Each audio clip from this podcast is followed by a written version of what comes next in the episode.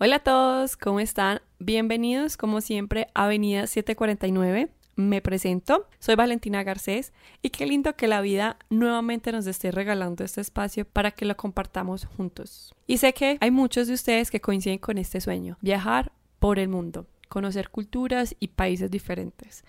Pero sé que a veces tenemos esta idea y consideramos esta opción de que es un poco costoso y muchas veces hay personas que se echan para atrás y desisten de sus sueños.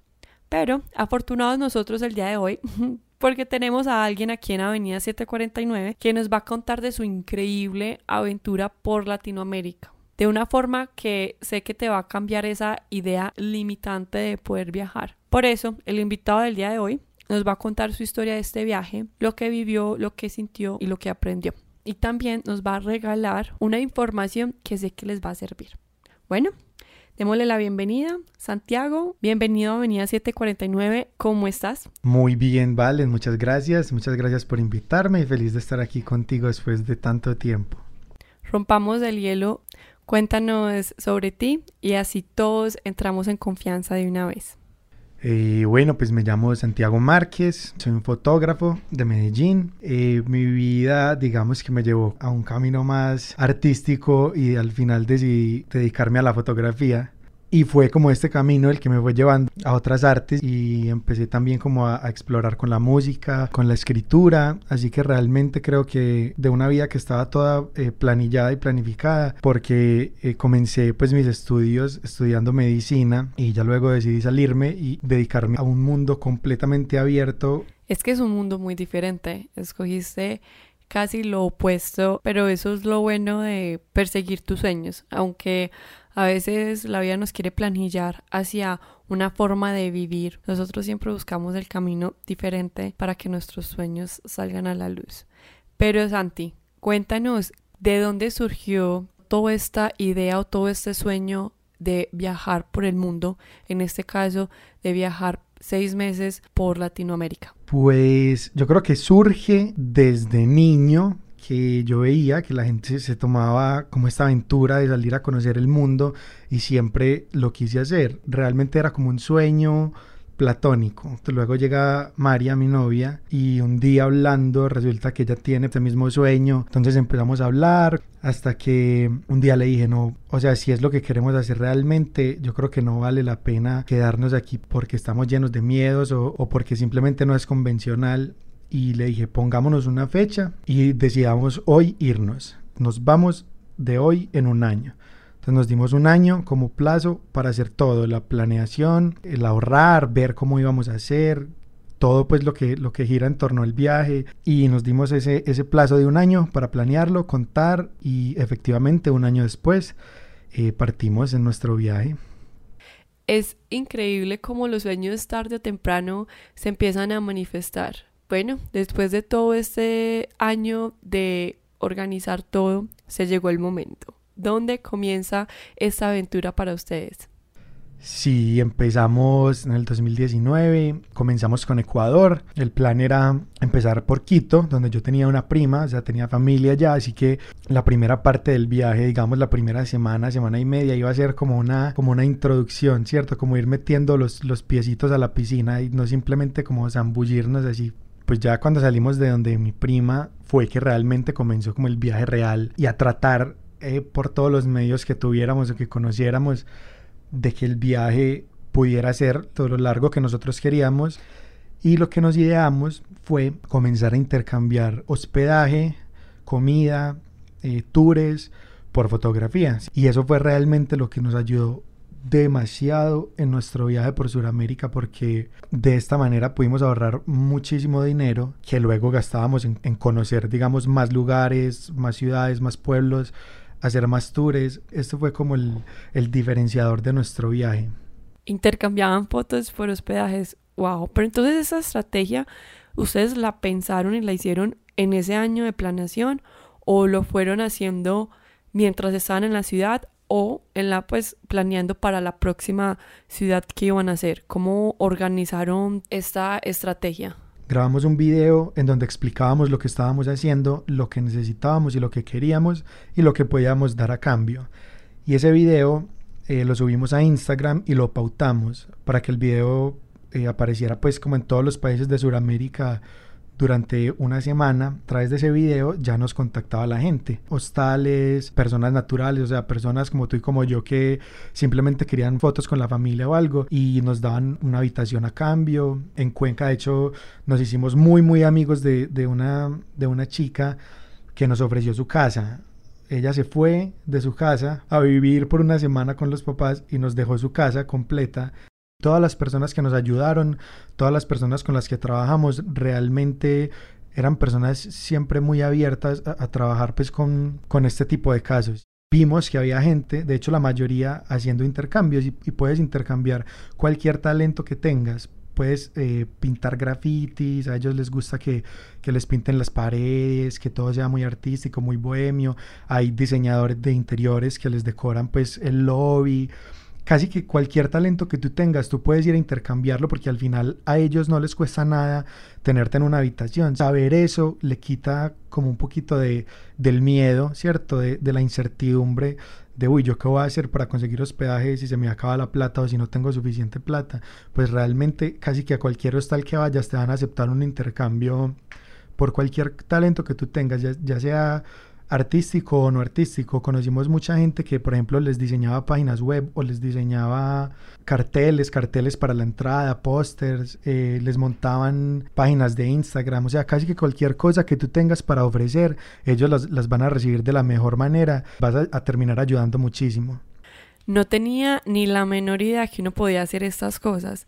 Es increíble cómo se genera esta comunidad de dar y recibir con amor, con algo que yo te pueda ofrecer y con algo que tú me puedes ofrecer. Hacemos un intercambio para ayudarnos mutuamente, intercambiar nuestra cultura, intercambiar nuestros dones, todas las cosas que podemos hacer y aún así seguir viajando, porque esta comunidad que está ahí tiene el mismo propósito y el mismo sueño de viajar, de construir, de hacer memorias. Claro, claro, y, de hecho lo que tenían en común todas estas personas era que a todos o habían viajado o querían viajar o les encantaba viajar y entonces es lo que tú dices, ¿cierto?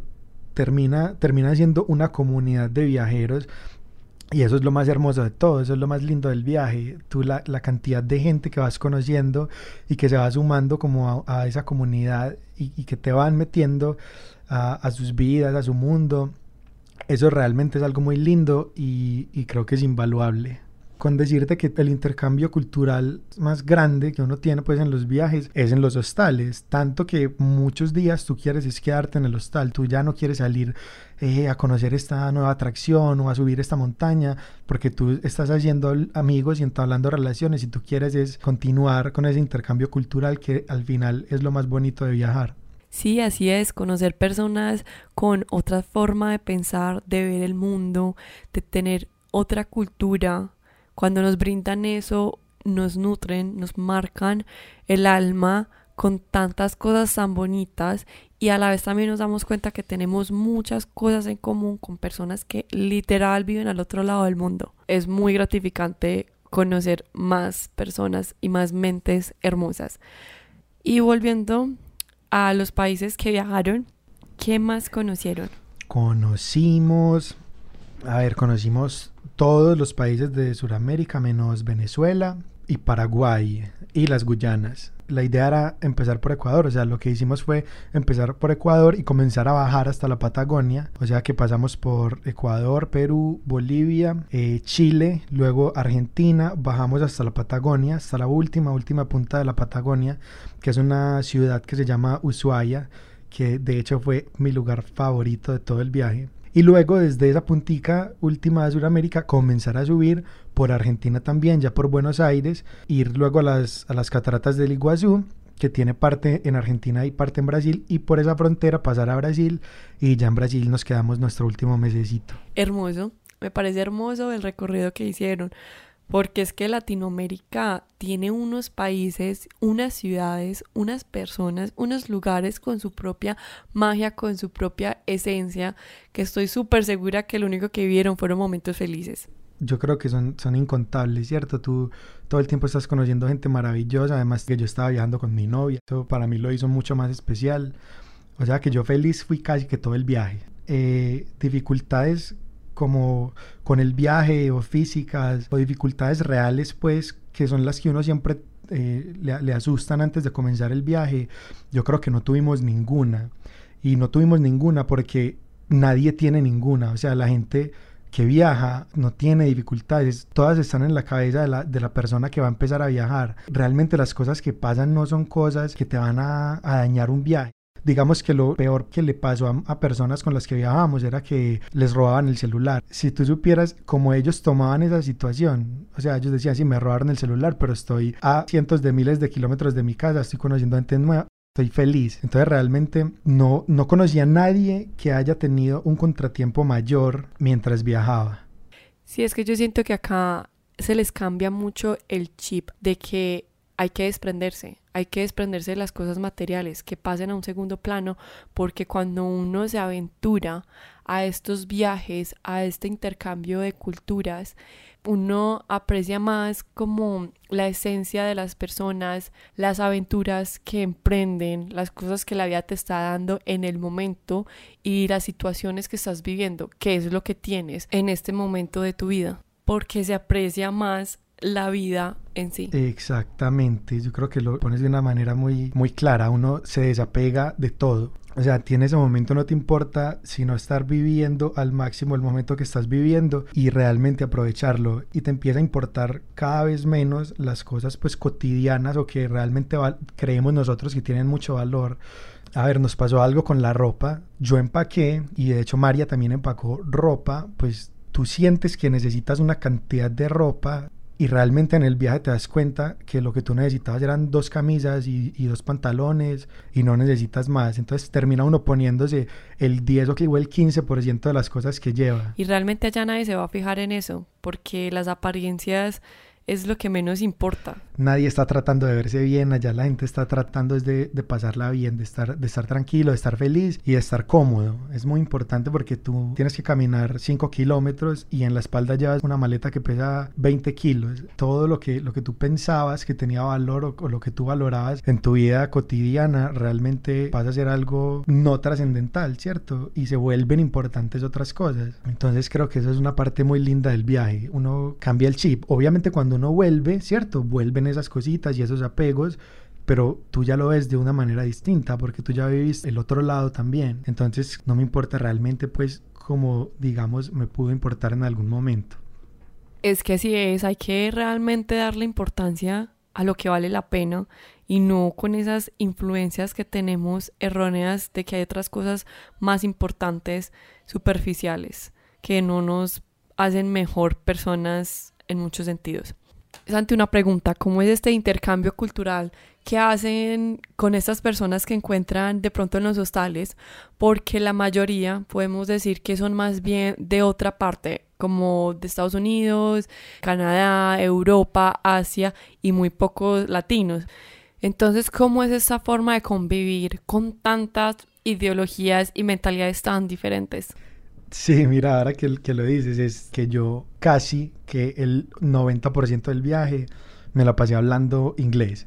Muy poquitos son latinos, porque muy poquitos latinos viajan por Latinoamérica. Por irónico, pues que suene, la mayoría de gente que tú conoces, por lo menos en los hostales, va a ser gente de, otros de, de países de afuera, de Europa, de Estados Unidos, de Canadá. Y realmente te das cuenta de la diferencia cultural tan gigante que hay tan inmensa que a veces es hasta abrumadora porque tú los ves haciendo cosas que tú sabes que no están bien o, que yo pienso pues personalmente que no están bien y realmente es algo cultural, no, no, es que ellos estén haciendo algo malo y pasa lo mismo con nosotros. Entonces realmente se siente la, la diferencia cultural enorme. Tú no solo estás aprendiendo cosas de Latinoamérica, sino que también estás aprendiendo cosas de, de Alemania, de España, de Francia, Estados Unidos, de Canadá, de Australia. O sea, realmente en un viaje que puede parecer muy, muy largo, eh, a simple vista, en realidad es un, viaje corto, seis meses, ¿cierto? En comparación con una vida entera, con la vida de una persona, no es mucho. Pero lo que vas a aprender en esos seis meses, y creo que el mejor lugar para viajar realmente es precisamente Latinoamérica, porque en Latinoamérica se reúnen todos los otros países del mundo a viajar, y es, y es un viaje que hacen incluso niños, o sea, los mandan los papás de otros países a que conozcan y a que se enriquezcan de lo valioso que es, que es este viaje por nuestro continente.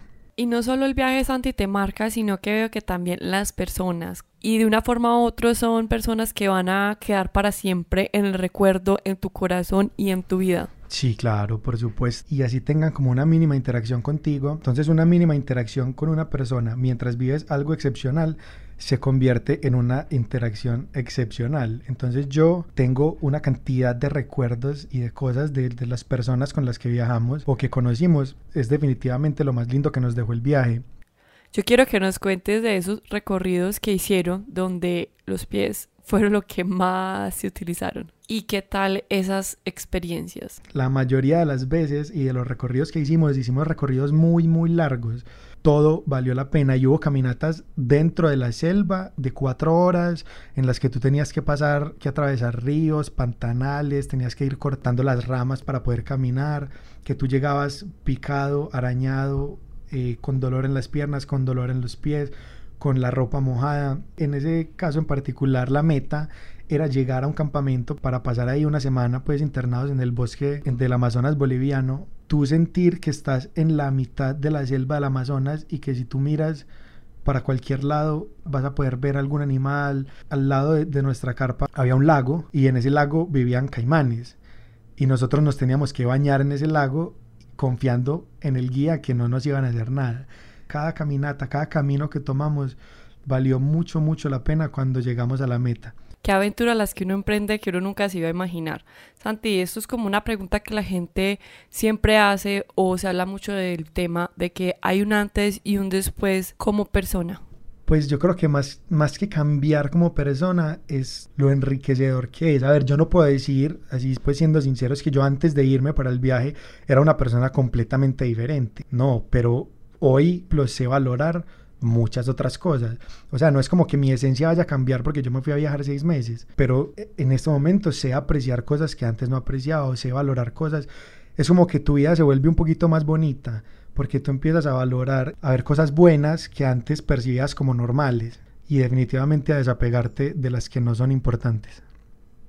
Definitivamente eso que acabas de decir es la mejor forma de apreciar mucho más la vida y vivirla como con calidad aquí escuchando todo lo que dices y veo que no solamente el desapego es material, sino también a juzgar, como que las apariencias realmente no importa quién eres, de dónde vienes, la forma en que te vistes, creo que eso ya pasa a un segundo plano, porque cuando están experimentando todo este intercambio cultural, te das cuenta que a veces lo que uno cree que es lo correcto, para otras personas no lo es. Entonces, Aquí abarca esta forma de abrir y expandir más la mente para poder conocer realmente cómo es una persona más allá de su apariencia física. Y se empieza a ver con otros ojos cómo es realmente una persona de donde realmente importa, que es el corazón, la esencia del ser humano. Claro, sí, tío, no tienes toda la razón. O sea, ya lo que menos importa es lo que has hecho hasta ese momento. Allá lo que vale es tu esencia, tu persona, tu personalidad, la manera en que tratas a la gente, la forma en cómo demuestras tu cariño y tu amor por lo que te rodea. Y créeme que eso lo valora demasiado esta comunidad de viajeros, por ponerlo así.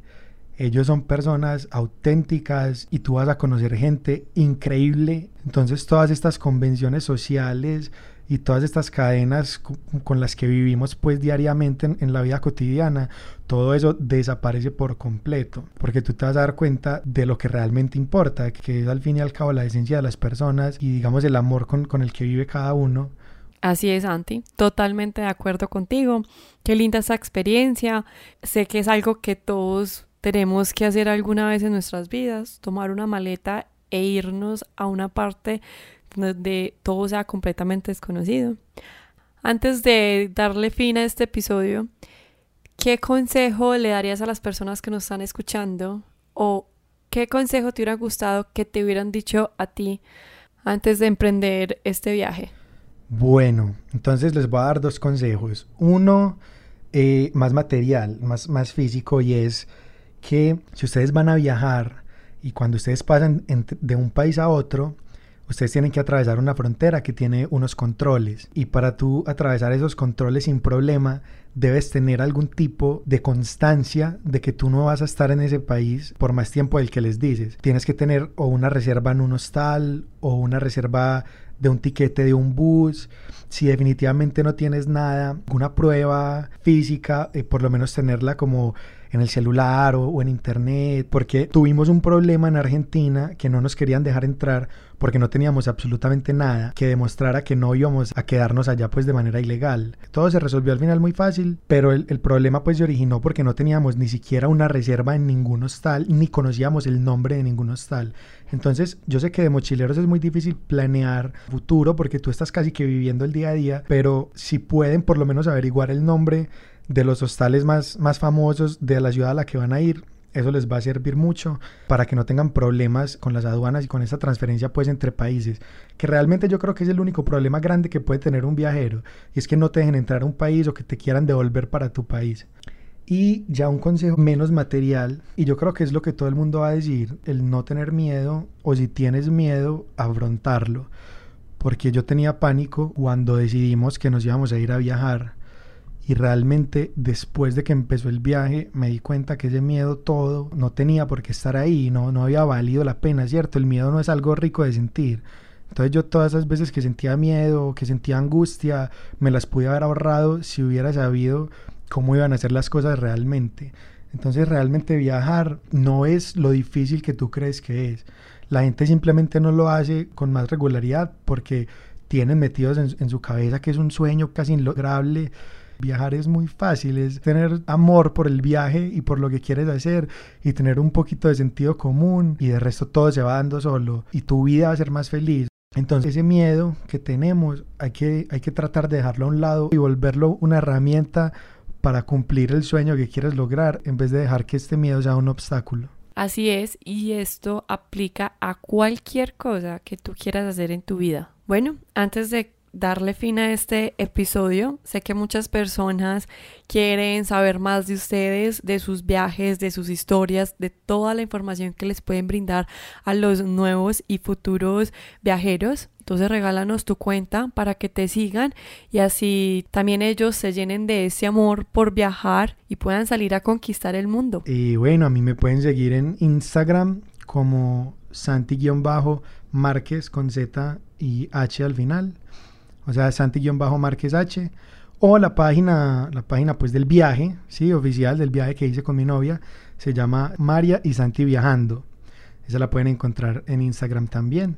Ahí los esperamos para que nos den un saludito. Bueno, ya saben, para que vayan y les den mucho amor. Sé que les va a servir todos los tips y consejos que ellos dan. Santi, muchísimas gracias por brindarnos este increíble espacio, por contar tus historias. Estaremos súper pendientes del próximo viaje para que vengas y nos cuentes de esas nuevas aventuras que van a emprender. Eres más que bienvenido aquí siempre para contar tu historia, para que nos acompañes, para que volvamos a tener un lindo espacio como el que tuvimos el día de hoy. Bueno, Valen, muchísimas gracias a ti y a las personas que están escuchando. Gracias por pararme bolas este ratico. Espero que les sirva de alguna manera. Y no, muchas gracias de verdad por, por, traerme aquí, Valen. Y a todos ustedes les doy las gracias por haber compartido este espacio con nosotros. Te deseo un lindo resto de vida. Te espero en el próximo episodio. Yo soy Valentina Garcés y esto es Avenida 749.